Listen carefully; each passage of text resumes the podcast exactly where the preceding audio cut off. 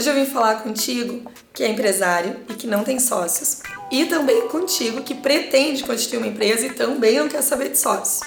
O caminho para vocês é a sociedade limitada unipessoal, e eu vou explicar por quê.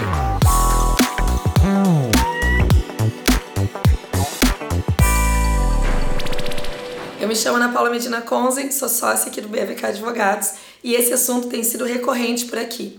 Acontece que até um pouco tempo atrás, as pessoas que queriam constituir uma empresa sem ter sócio, ela ia por dois caminhos, ou empresário individual ou a Eireli. Desde 2021 a Eireli foi extinta, então não tem mais essa figura, mas desde 2019 existe a possibilidade de constituir uma empresa limitada unipessoal, ou seja, a responsabilidade dela é limitada sem que precise de um sócio.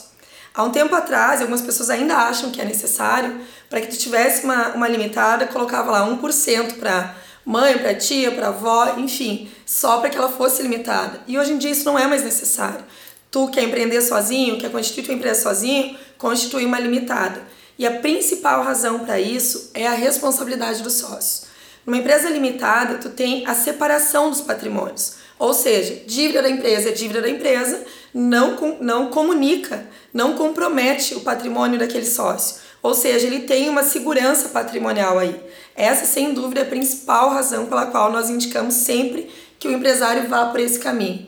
Tem outras vantagens, como não ter capital uh, mínimo para iniciar a empresa, não tem limite de faturamento, enfim, são N vantagens. Mas eu destaco aqui essa questão da responsabilidade dos sócios e a proteção do patrimônio.